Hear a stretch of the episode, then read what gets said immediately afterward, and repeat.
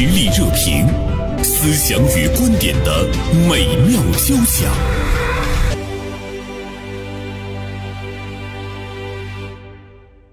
呃，今天呢，我们来和大家聊一聊关于从今年八月份开始，全国青年人等分年龄段的城镇调查失业率呢会暂停发布这件事儿，也是引起了社会的关注。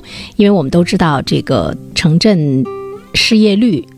你发布的数字不管是真的假的，但是一直呢是在发布，我们至少呢能有一个大致的了解。但是从今年的八月份开始呢，会暂停发布，就会引起呢各方的猜疑。呃，但是我觉得对于一个国家来讲，青年人的失业率不发布，它不可能是长久的，它一定呢要做一些调整。比如说，对于青年人，我们应该有一个什么样的概念？有很多的青年人二十二岁大学毕业，但是他们在读研究生，在读博士生，他们没有就业，那么。那么这个期间，那他是属于失业的状况呢，还是属于就业的状况呢？我们怎么样去进一步的这个划分？呃，毕业前寻找工作的年轻人是不是也要纳入到劳动力的？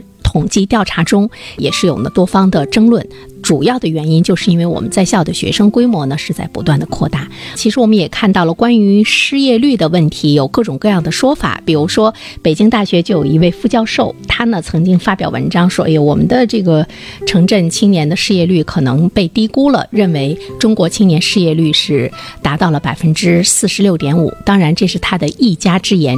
不过说到失业，对于一些朋友来讲，会觉得他已经不是那么陌生了，都在考虑到自己的就业失业的这个状况。这个呢，是在我们生活中，我们在目前经济发展的特殊时期需要去关注到的一件事情。所以呢，今天《大连晚报》名笔视线的执笔人高中华写了一篇文章，题目是“为什么有的人总能绝处逢生”。他给我们每一位为自己的职业前景担忧的人，似乎呢是点亮了一束光。我们要去了解一下那些绝处逢生的人，他们究竟有一些什么样的精神是值得我们去学习或者呢去重塑的哈？啊，中华中午好，学生中午好。同时呢，我们今天还请到了资深的投资人邹直志做客我们的直播间，老邹中午好。中午好，嗯，老邹是我们的常客了哈。之所以把老邹请进直播间，那老邹也是一位是四十八岁再就业的一位金融界的人士，所以我想他自对个例对他自身应该也会有一些呃感悟。他倒不是绝处逢生，但是我觉得四十八岁在任何职业中能再找到一份薪水不错的工作。嗯，可能很牛，很牛，对。呃，中华，你跟我们说一说吧。我看这篇文章中讲到的三件事情。哦，我先说第一个事情。第一个事情呢，就是老高，呃，这是我们村儿的人哈。我这追他的事儿呢，我是亲自看到的。嗯。他下岗的时候呢，就是九十年代，可能还没到九九零年，他应该是第一批失业的人。啊，那个时候叫下岗嘛，嗯，咱们大规模的东北大规模下岗应该是九二年、九三年，国企改革那一波，他们比那个还早。嗯，嗯，他们那波人他其实有什么特点呢？他们从小到大都是在计划经济的体制下，他们习惯了被国家安排一切。嗯，因为他虽然在农村生活，但是他是个城镇户口的，他是一直在工作的。嗯啊，所以呢，他他已经习惯了这种思维。突然之间，他失业了。而且那时候是一点一点失业金也没有的，那时候还没有社会保障体系，还很不完善，就是一分钱没有，颗粒无收了。哎，对，颗粒无收。而他有一家人需要养活，三个孩子在上学，他爱人又没有工作，嗯，所以说他他就要想，农村他又没有什么很多的就业机会，他本来他是还可以做会计，嗯，啊，他原来在供销系统是个会计，嗯，可是，在农村你上哪儿去找一个会计的活呢？对，你总不能。那个时候，你想在八九年的时候，大家的思维呀，什么都都很还很封闭的信息。而且我觉得社会上也没有那么多的就业机会，没有说中小企业啊什么的哈。是，对对。所以说他他就很难，而且他呢个子又非常矮，不到一米六。作为一个男人啊，从小也没种过地，嗯，所以在农村他的生存空间就非常有限，啊，但是他呢就。可能是做了这么多年的供销系统工作，他就开始做各种各样的小买卖，倒腾小东西。春天卖菜籽儿，因为农民嘛主要种地，但只要自己要吃菜，吃菜的菜籽儿就要去买。其实这个他就利用了一个所谓的这个信息差，他就去县城，因为他做供销时候就上县城，嗯，从县城去买过这些东西，他就知道，嗯，从批发来多少钱，那么卖给农民多少钱？你要知道菜籽儿呢，一个是用量很小，嗯，他都是论两论钱的去买，对。买点什么萝卜呀、白菜呀、韭菜呀、香菜呀这些，就像我买调料似的，我哦感觉。对，很小很小。对，而其中的利润又不大，因为那时候的农民也很穷，你稍微贵一点他就不买了，嗯。啊，所以他挣这个中间的微薄利润差，大概，嗯，我记得不是很清楚，因为时间太长，大概就是比如说卖一两白菜籽儿，嗯。他大概能挣几毛钱。那他得非常勤奋了。那所以他就每天，因为他没有别的交通工具，他每天要骑个自行车，嗯。到我们乡下面所属的十二个村去，啊，那每个村和每个村它是不同的方向的，你要知道啊，可能这一个方向有两三个村，下面就是另外一个方向，嗯。啊，两三个村，他就挣这么挣这个钱，因为还没有人想到要去买卖菜籽儿，他是自己想到了要去卖菜籽儿，可是菜籽儿只能卖很短的一段时间。当种菜这个季节过了，你就不能再卖菜籽儿了。对，那这个时候你怎么办？他就想着卖水果吧。其实当时镇集上已经有卖水果了，而且农村本身夏天的时候，它就是有有水果的，什么沙果呀、李子呀这些呀，你只能买那些没有的，比如说西瓜呀、苹果呀，嗯。这些这些葡萄啊，嗯，但这些呢，农村的购买率又不够高，你样样数数的进一点，哪有一个它卖不出去烂了？嗯，你可能这一天或者是两天的白卖了钱你就白干了。嗯但他也只能干，他不干不了别的，他也只能干。嗯啊，冬天的时候去卖糖葫芦。嗯，就是我们看，就是他每一个所谓的客单价，比如在周总这块儿，都觉得这个这利润就太薄了啊。但是他没有，他没有办法，嗯，他没有别的选择，他只能去干这个。而且他这么的干，那不是一年两年，他一直干了将近十年，把他的三个孩子都都供毕业了，还结婚了，就是靠他卖这些东西挣来的。所以我就觉得，一点点小钱，一分钱也不舍弃。嗯，我说挣钱的时候是要有这个念头的。其实想到当年，南方人到我们北方来卖纽扣，嗯，也是挨个村儿走，一个纽扣、两个纽扣那么卖。后来他们都成了大企业家，江苏的、浙江的，对，啊，他们也就是挣这些小钱，这些小钱一定要。这是第一个故事。嗯嗯，我要接着讲第二个故事是吧？当然 是吧，邹总。第二个故事呢，就比这个老高呢年龄要小一些，呃，应该说是比我年龄可能略大一点点。但是他下岗的时候呢，他也才四十岁，也就是他他下岗了，失业了十多年了，而且他是个工人，初中文凭。嗯，其实他没有什么在城里生活，他没有什么特别高的技能。原来在一个厂子就是是流水线上的一环，不是说我还会点什么这个钳工啊什么的，我还可以再就更简单一些。他比如说可能就呃场场管员呐、什么这一类的哈，他就很快他就找着了第二份工作。其实他说我就去当装卸工，就这个他说我起码还有点力气，但其实上他身体很单薄啊。接着他就不断的换，因为他装装卸工可能是第一个太累了，第二可能他发现了更好的挣钱的机会，比这挣得多。比如说干粉刷工，就是现在所谓的刷大白啊。接着他又干什么？呃，下水那个叫水管工啊，他都能去干。他我怎么认识他的？他就在我们小区经常经常出现。有一天呢，我们家刚买了房子之后呢，发现那个地板有漏的很大的缝儿像这个东西，因为是二手房嘛，你又不能去找人家原来的人，不知道找谁干。嗯，就这个东西好像活儿好像很小，但是你又没有工具，也不知道怎么干。我就问物业，物业就给我推荐了他，就说你去找他，万能工。我不知道他叫什么名儿，他我就知道他叫万能工。来了，就是啊这个好很简单，拿了几个工具，叮咣就给我干完了。哦，啊，我就跟他聊，我说那你是干嘛？他说我是卖房子的。他说你咱们周边这个小区这个房子我都卖。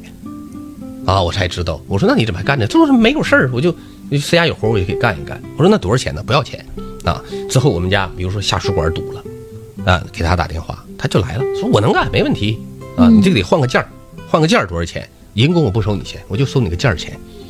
啊，之后我才知道，他卖房子卖的非常好。他为什么卖的好呢？因为谁家有活他都去，他而且什么活都能干。我家那个车库原来是水泥的，我要铺成地砖。我说你能不能干？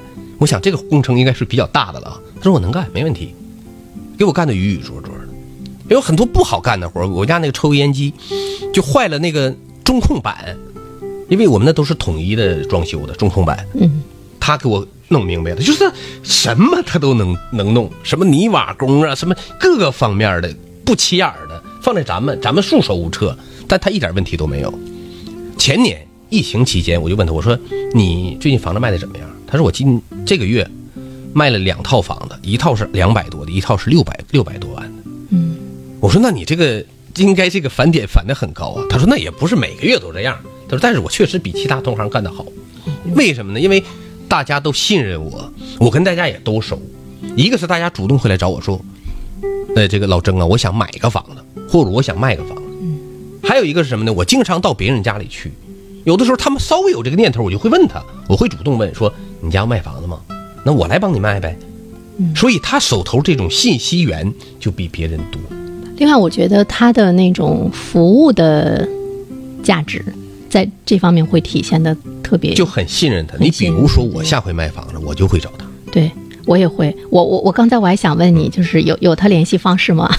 以后家里出了这样的事情，比如说什么下水道啊，什么什么的，哎，找找他来，给他工钱，因为就相信他的那个。其他的人嘛，你不放心，比如说会不会漫天要价呀，对不对？本来布置那些，你看他有很多，他就不要钱。对，但是你注意到没有，他干的这些活儿，在我们的眼中，似乎都是那个，嗯，农村进城的这些农民兄弟们他们去做的一些事情，城里人好像。去去挣这份钱的人少，这也第一个，他也是个小钱儿，嗯啊。第二个，他又没有人细琢磨。嗯，你现在你比如说你干瓦工的有，干水管工的有，但是什么都会干的，都会鼓求一点。电工什么都会干的。嗯。另外，他对我们那个小区就太熟悉了。另外，我就觉得他现在的这个收入应该是比他没有失业之前的收入要高，要高很多。自由，嗯，而且呢会高出一些，当然可能付出的力气也会更多一些哈。第三个故事是什么？第三个故事呢，就比他要年轻的多了，也比我要小很多，小小十岁左右了。嗯，其实就跟现在，呃，很多年轻人相近了，就类似于所谓的中青年的失业。属于八零后了吗？对，八零后了。嗯，他他失业很早。嗯，他可能才结婚两年，嗯，他就失业了。他失业之后呢，这个她是个女女女女性啊。嗯，她这个性格就比较沉稳。她失业了，有很长一段时间。嗯。我觉得大概得有个八九个月吧，她爱人是不知道的，其他人也不知道，啊，她每天就照正常的上下班。她上下班，她后来跟我讲，她说我去哪儿呢？她说一开始我也没有方向，但我知道我不能在家里待着。她说后来我就想我去图书馆，图书馆去检索一些资料，啊，我在在那儿查一查，看看有没有什么招聘信息。图书馆起码那时候有报纸啊，什么什么的都有嘛。嗯，他说我发现呢，我自己学这个专业，他是学政治学专业专业的。政治学的本科，其实就业面太狭窄了，啊，他就过了一个月，他在那大概也是苦苦，也大概也有煎熬吧，他就给自己确定了一个方向。他就什么？他就发现，当时社会上很多在招考这个人力资源师，而那时候那个考试比较容易，很简单，他是国家人社部那个时候还认可的一个证书。嗯，他说我先去考这个，起码我有一个方向。要我的时间在这也是在的，嗯，对吧？他就每天在图书馆一边查一查招聘信息，没有合适的，那么我就学习。完了，他就学了大概几两三个月，就赶上考试，一考就过了。完了再去招聘，他就转移方向了，因为他有了一个一个其他的敲门砖了。他就通过这个入职了一个软件企业的这个 HR，就是做所谓的呃人力资源啊。试用期刚过，他就被裁掉了，因为其实人家软件企业那时候要求，那时候正好是大连的软件企业往上走的时候。工作机会非常多，嗯。啊，所以待遇也很好，但是要求相对也会比较高，所以他呢又没没有做过，而且你就是匆匆忙忙的学了这么一点点，半路出家，哎，他可能就就还有其可能还有其他原因就被裁掉了，嗯嗯嗯，但是呢，他在这个他是一个挺努力，其实也挺有心思的这么一个人，他积累的观察的都已经到了一定的程度了，嗯。啊，但是他就通过这个。他就求职到其他的软件行业，他就当时认定，他跟我说，我觉得软件行业的前景非常好，啊，他觉得这个发展会很好，他有预见力，对，嗯，所以他就把这个目光锁定了在软件行业。他其中就有一个软件行业招，其实是销售，招的是销售，啊，他就凭着他在那家软件企业做了三个月，这个他就去那儿入职，哎，入职就去了。那个企业的规模很小，为什么他能进去呢？规模很小。加上他呢，一共就六七个人，而且在上海还有一个这个办事点嗯，很小，所以说呢，他入入职的门槛也没有那么高。但是他那个之前呢，他是最年轻的员工，但是待了几年，先是他们那个负责人离职了，因为他们那个老板是他们是个外企。嗯。之后呢，剩下的几个老员工也离职了。为什么？其他公司给的待遇高，啊，但是他坚持没走。结果仅仅才过了两年，你说他们这个流动有多频繁？过了两年，他就成资格最老的员工了，啊，又过了两年，他就成这个公司的负责人了。那中间这两年是怎么回事呢？是因为他们老板从别地方招的职业经理人过来当负责人，但是发现过来之后水土不服。还没有他的业绩好，嗯啊，结果又过了两年之后呢，这老板就把他给变成了这个负责人，其实他一直在这个企业干干了十几年。哦，你看这个中华讲的这三个人，嗯，刚开始的时候境遇都是比大多数人都要差一些哈，尤其是在失去工作之后哈，老邹。但是我们看到，真的都是绝处逢生。我看中华那篇文章的结尾说。它其中一定会有一些道理，这个道理是什么？像我们今天的节目，我们三个人能不能给他琢磨出一些它背后的道理是什么？嗯，我刚才在百度查了一下哈，就是绝处逢生的下一个成语，紧接着它的应该是什么？说应该是破涕为笑。嗯嗯，他们其实都收获了他们在呃处于人生低谷之后的。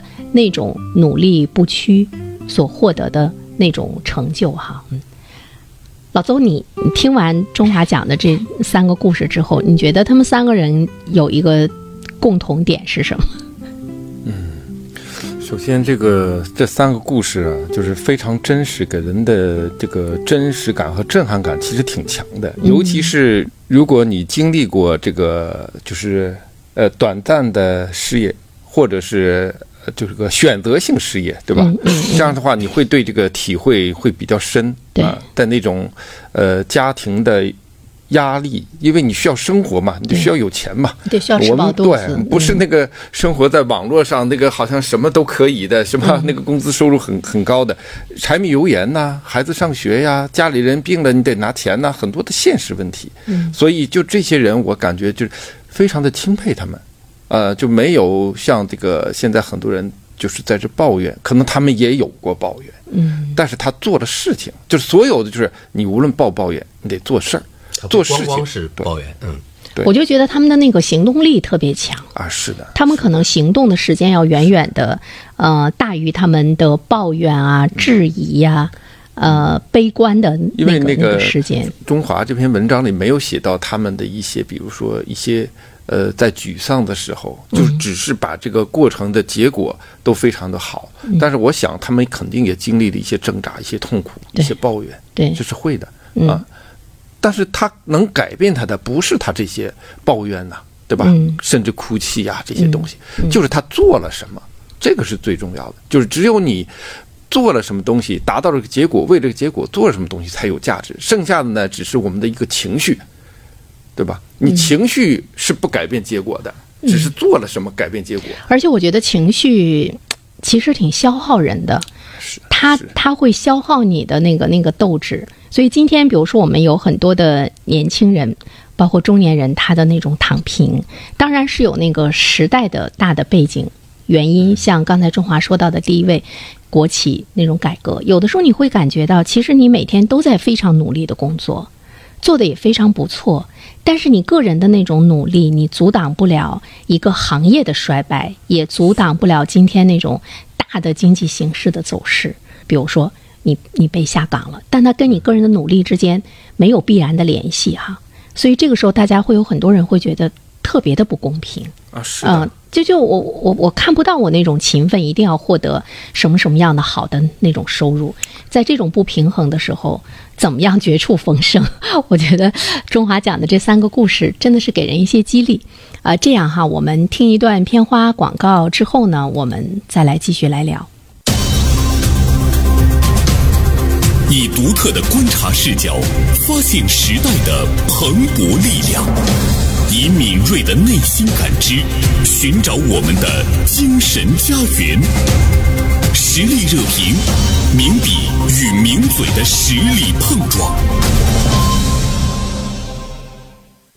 呃，是不是我们的失业越来越多或者是说在不少人看来都会有这样的一份担心，就是至少呢，对于我们的工资的这个收入，是不是都有一份这个担心？或者是有那么一部分人，是不是今天是困扰着我们这个生存的一个原因？但是，当这种现实真的来到我们生活中的时候，我们怎么样去面对？哈，以前我们在聊这些事情的时候，尤其是从媒体人的角度，我们似乎觉得离我们非常的遥远，就是我们把它当成故事，把它当成那个很遥远的地方，把它当成一种社会现象。但是今天，我觉得它倒是值得每一个人去考虑的，因为这个世界变化简直是太快了。刚才我在节目一开始的时候呢，我说，呃，老邹是四十八岁再就业吧，是这样的。但是，但是你的情况呢，跟呃中华刚才讲的这三个人还是有所不同。那三个人等于是绝处逢生，就他们已经处于人生的低谷了哈。但是对于老邹来讲呢，就是你四十八岁在就业，在金融行业中依然是能够摸得一份非常好的一个职业，高管的这样一个职业，收入呢也很不错。呃，其实我觉得有很多的事情，万物它都有那个相通的一面。你觉得你当时，比如说有那种勇气，或者在寻职的过程中你有那份信心，你觉得对于一个人来讲，无论他处于一个什么样的阶段，最主要的这个信心要来自于哪里？嗯嗯嗯，呃，我确实是属于个个例，但是可以讲有一些我的一些想法，看看能不能对这个有些通通用的一些东西。嗯，就是说，比如说年龄的问题。嗯，因为呢，我们都知道职场，比方过了三十五，对吧，就很难找；到了四十，几乎不可能。那么，那么我在四十八岁的时候，首先我敢于去做这个申请，呃，它的原因是在于，我认为我有价值呀。对吧？就是你任何单位，首先你你有价值，人家才能要你。因为我在证券行业，虽然没有在这个证券公司工作，但是我一直从事这个行业，而且中间是有有有可能是转到别的金融行业，但我都没转。那你在一个行业深耕。那你只要时间足够长，你要按照一万小时还是多少小时？那我远远超过一万小时了。那你一定是有一些体会。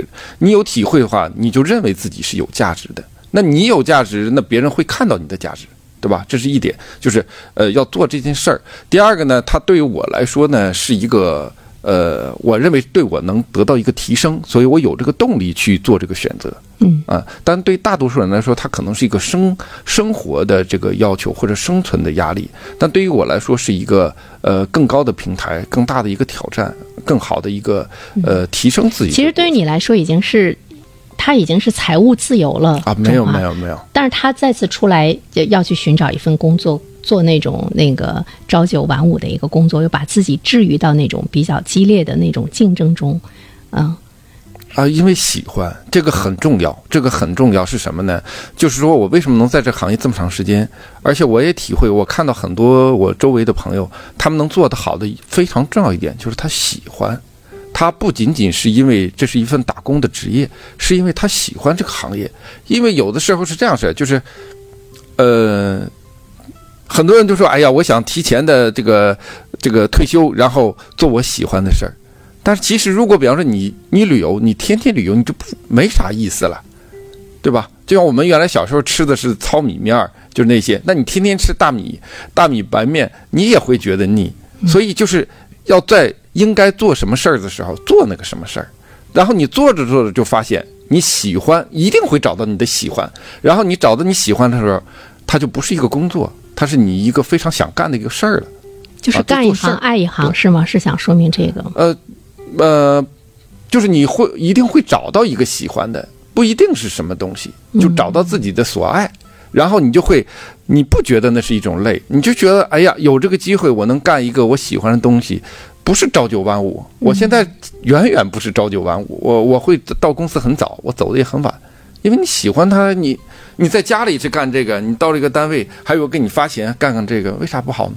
嗯，哎，说到这儿哈，我我特别想跟二位分享一件事儿。我昨天晚上呢，跟那个呃大连理工大学的侯铁山教授嗯嗯通了一个电话啊。侯教授，我跟他一直保持联系。其实他已经退休了，他今年八十岁了。他在易经方面特别有研究，我们特别期待的他给我们讲课，就是每周六周日给我们讲课，因为我们周围有一群人想学习。他说：“原生我没有时间，他说我的日程被安排的满满的，我得全国各地的飞来飞去的，到外地讲课，还有在我们大连的那个高级经理学院讲课。嗯，我说侯老师，我说你你这么忙吗？他说是，他说而且就指定让他讲那个传统传统文化，呃，中科院啊等等很多就是高级经理进修班，就是指定让他讲，因为他讲得好。他说：“他说有一个领导干部跟他探讨一个问题，完了我我昨天给他说了一个答案，他自己哈哈大笑。他说：人家说，哎呀，侯教授，你都八十多岁了，站在讲台上，你给我们讲一天，你依然那种就是精神饱满，看不到你的那个疲惫。他说哪来的那个劲头哈？于是呢，这位领导干部就说说，我在台上做报告哈。”拿着稿念一个小时，我自己都烦的累的都都不行了。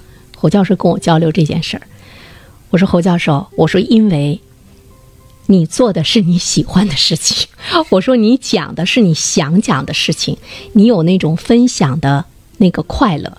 我说有些人尽管在台上讲一个小时，尽管他只讲了一个小时、两个小时，还是照稿读，但那不是他想说的，也不是他喜欢的，所以他就累。完了，他就哈哈大笑哈。后来我就说：“我说支撑一个人在他的那种职业领域中不停的去走下去。你看一个八十岁的老人，社会对他的需求也这么多，而且就是这个传统文化哈，不是他在大学的时候研究的那个主项。他在大学里面是讲经济的，在大连理工大学是讲经济的。他是人大毕业的嘛，最早在中央人民广播电台跟我们还是同行。”他叫铁山，大家知道还有一个叫叫什么铁成，还是叫什么，也是一个播音员哈。他就是自己喜欢在这方面有研究，又跟我们当今的时代做那种特别紧密的结合。所以你看他现在他的那个价值体现，他就不存在着什么失业呀，就不存在着那个没有工作呀什么的。嗯这种是理想状态，就是你也是少数的，少数的，这是少数的。嗯，但是我我我想表达一个什么呢？就是最好你能找到，就是你干的这一行，嗯，在这一行里找到自己的乐趣。有的乐趣是找到的，不是说一开始就会有的。一开始我我做投资就是挣钱。不喜欢，我就是想挣钱。那那那是生活的生存的要求。你觉得自己是挣钱工具？对你就是在挣钱，但是你一定会找到这个行业能让你喜欢它的点。什么能让你喜欢？因因为我们投资行业是判断呢，判断这个东西就是第一，你需要积累啊，然后你有独立的判断，这个感觉是很好的。比如说，大家现在都认为经济不好了，股市应该就下跌。但是实际上，从投资的角度讲，呃，我就不讲太多了。就是你，如果你判断对，这个市场就会给你奖励，就是让你挣钱；如果你判断错，就让你亏钱。所以你的判断，在这个行业待久了，一定会找到这种像打游戏一样的一个反馈，而且很快速，甚至有的时候都不用半年。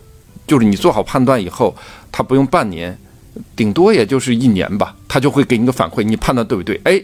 对了，他就奖励你，就挣钱了。嗯，他就是这种东西。你觉得这个判断一定是跟跟你平时的那个知识的积累有很大的关系？很大的关系。但在我们普通老百姓看来，我们觉得那是一场赌博。就这场我赌赢了，下一场我赌输了。是因为投身股市的很多人没有扎进去。就像如果我们离开股市，就像我们干一个行业，如果把它当成一个呃挣一个工资的话，你没找到这个行业的快乐，那你。就是每一个行业都有它存在的价值时候，它都一定有它的好的一面，就看你怎么找。然后从这里能不能找到它的快乐，是每个人的事儿，那是每个人的事儿。我觉得可以这么理解。其实，在周总他们这儿呢，他也在做一份工作，打一份工，但是他这个行业的，呃，怎么说，利润空间、薪酬空间更高更大。嗯，所以很多人，很多人，对，很多人平均下来是零啊，就觉得比比较远。嗯，但实际上，周总在这块儿他不只讲了一夜暴富的故事，他一定要追寻一个基本的规律和道理，就是你有积累才会有收获。嗯，这个太简单了。就包括刚才你谈到的那个理工大学那个老师，嗯，其实理工大学那个老师如果可以叫做他属于是翘楚，为什么呢？他都是坐在家里头，全国各地来邀约的。对对吧？那么周周总这块可以算什么叫专家？嗯，他在这儿浸淫了三四十年，而且他那个经验说，我不是在这磨洋工，我每天都要有每天的收获。他说我已经乐在其中了。嗯，他从这儿投入的其实一定要比其他人多得多，他的获得才能多。这也是他四十八岁能够从从容容的去找一份非常好的工作。嗯，这个基本的原因所在，就是他有之前的三十年的深刻的积累。嗯，那我说我刚才讲那个故那个故事里边那个小石，嗯，他也是他可以算精英，他不能叫专家，嗯他只能叫精英。嗯，那么老曾和老高是更多人，嗯也会有更多困惑的人。对，其实也包括小石他们那种人，嗯，就是他们现在是事业圈中比较痛苦的主力人群。他是比较有那个代表性的，对，或许可以说什么呢？说老高可能没有那么困惑，老曾也没有那么困惑。为什么呢？老曾那种人就是我就是闷头干，对啊，往往是小石他们这种人。假如说小石他没有这个机遇，他没找着这份工作，嗯他能不能选择像老曾去干那个活儿？他很难，很难。这就是问题所在。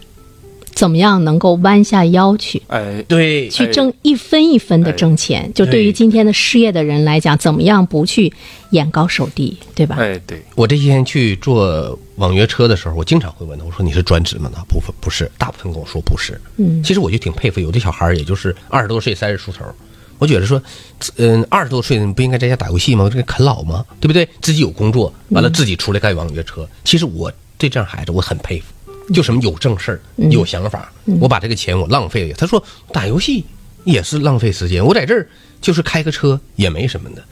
这个孩子他这种积累，他这种思维方式，是尽管他现在干这个活可能一很一般，将来他的收入可能很一般，但是他一定比他相同起点的人有更多的机会。能不能抓住，咱们说那是另外一回事儿。对，啊但是呃，中华刚才说说老邹，还有我刚才说到的理工大学的侯教授，我们不得不承认的是，他们都曾经是普通人。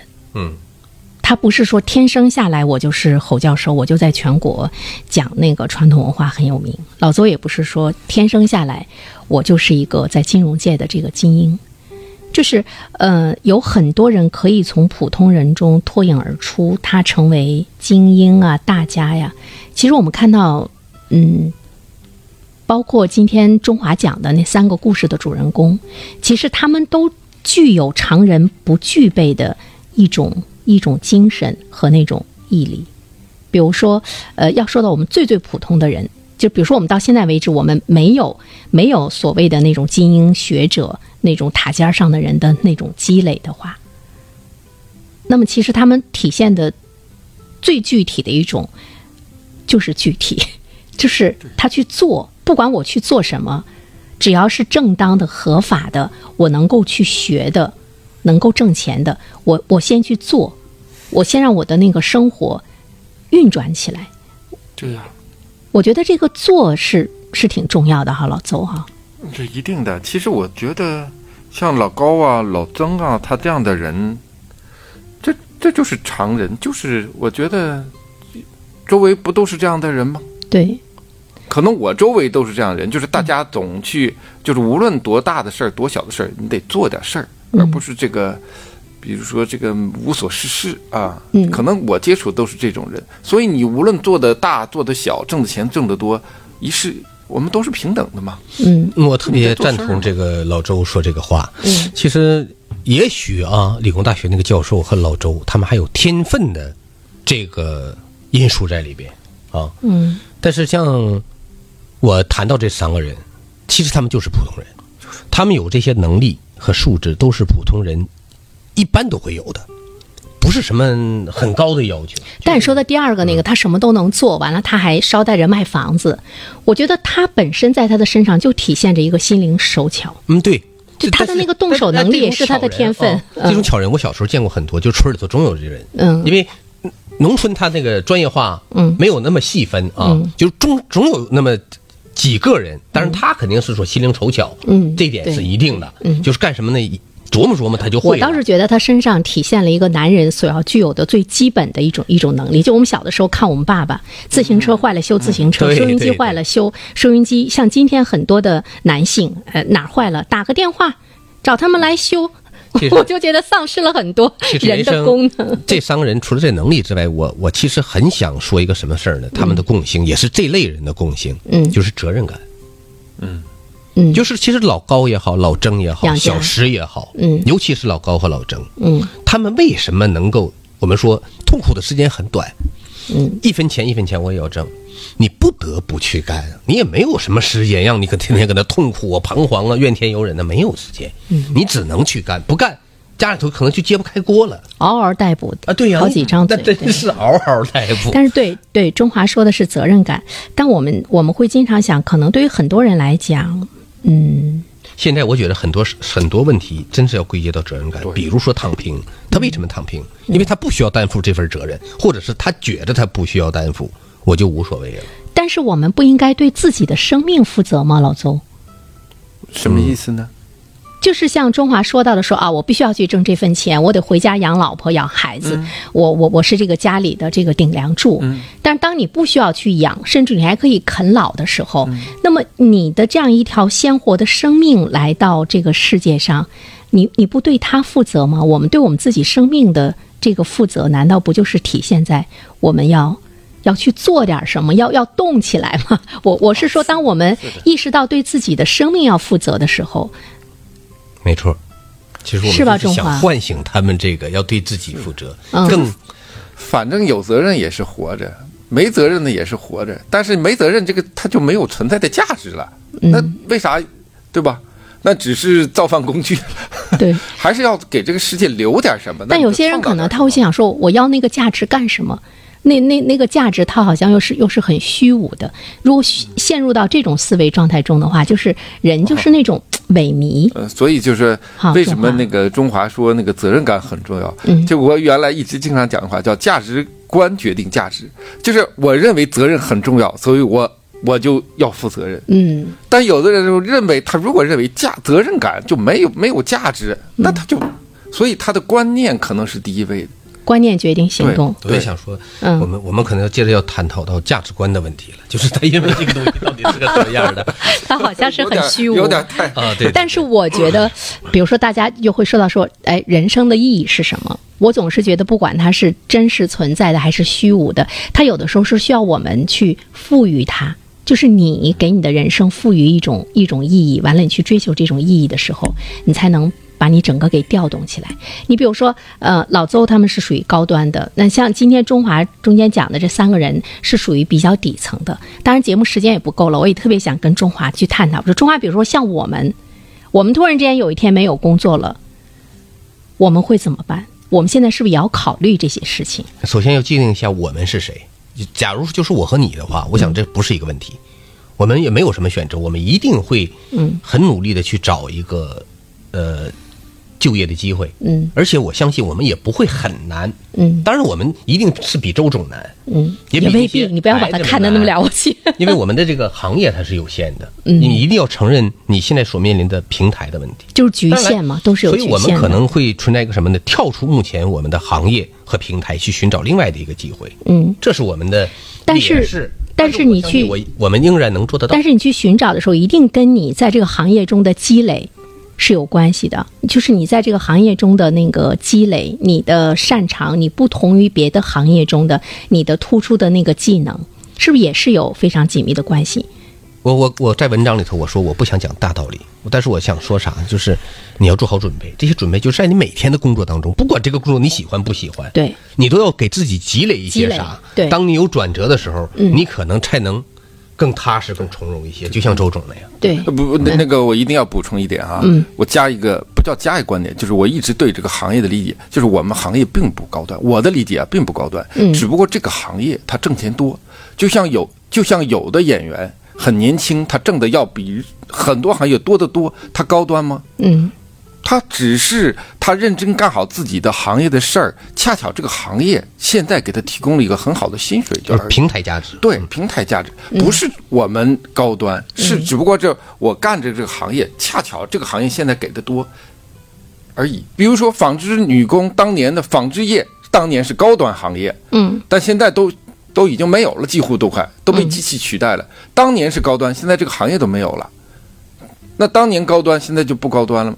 只不过就是你的行业它的变迁，所以就是把认真自己该做的事儿做好。每个人在任何的行业，你可以做这个行业的高端，嗯而不是说这个行业高端你冲进去，哪个行业都有竞争，把自己的行业都会干得很好。我那天看到一句话哈，我觉得说的特别有道理。他说，嗯、我们会经常的被那个时代、被时髦牵着鼻子走，对吧？现今现在热什么，呃，前十年热什么，这十年热什么，后十年热什么。但他说了一句话，其实给我特别有警醒。他说，那种时尚、时髦或者是时代，其实跟你的一生比较起来，它是很短的。嗯，你的一生是很长的。所以说，你怎么样把你这个长长的一生去给它经营好，去构筑你自己，去应对你的一生，其实你是不是一定要完全的被那种时尚和时髦，甚至于时代的东西牵着鼻子走？是啊，总之就其实就是不管它时不时尚，就记住任何行业记住一个原则，就是创造价值。就是比方说我们这个行业就是要给客户创造价值。嗯呃，我 我们那个那个那个总裁来我们公司就讲，他引用一个基金公司的经理那个高管的话，就是如果公募行业不能给客户创造价值，不让人挣钱，那我们这行业的存在价值是什么？我觉得对我触动特别大，就是我们做的事儿都想的是，我能给我的客户创造什么价值？如果不能创造价值，那你在做什么？那他一定会有时髦的东西，你会追赶，但是你得想给人创造了价值吗？你创造价值就得自己想，我怎么能创造价值，让我自己提升起来，他不就是就顺下来了吗？你就得到提高了，别人也客户也好了，这不就是正向循环了吗？他就这么个思思路，高不高端那是只是这个行业短暂的一个东西，它可能能挣钱多，它可能就叫高端，嗯。可能大家是这么定义的，嗯。似乎是只有我们，我们有了价值，我们才能给别人创造价值。无无论你是一个这个脑力劳动者，还是一个体力劳动者，你都是有先给别人创造价值的能力，完了你才能够获得一种价值的认可。好，中华，是。嗯。说的没错。嗯。嗯，好吧，一首歌《相信自己》送给我们三个人，也送给收音机前每一位听友。啊、无论你现在是有工作，还是失业，或者是正面临着失业，我们怎么样让我们自己的价值增值，我们可能才能够。在这个社会中很好的生存哈，呃，东方之珠说，呃，通过公号看了中华的文章，感觉就是没有大学本科以上的学历和三十五岁以下的年龄，肯出力，打零工也能活下去。嗯。好，那我们下期再会。总是在鼓舞自己。成功就得努力。热血在赛场沸腾。怒放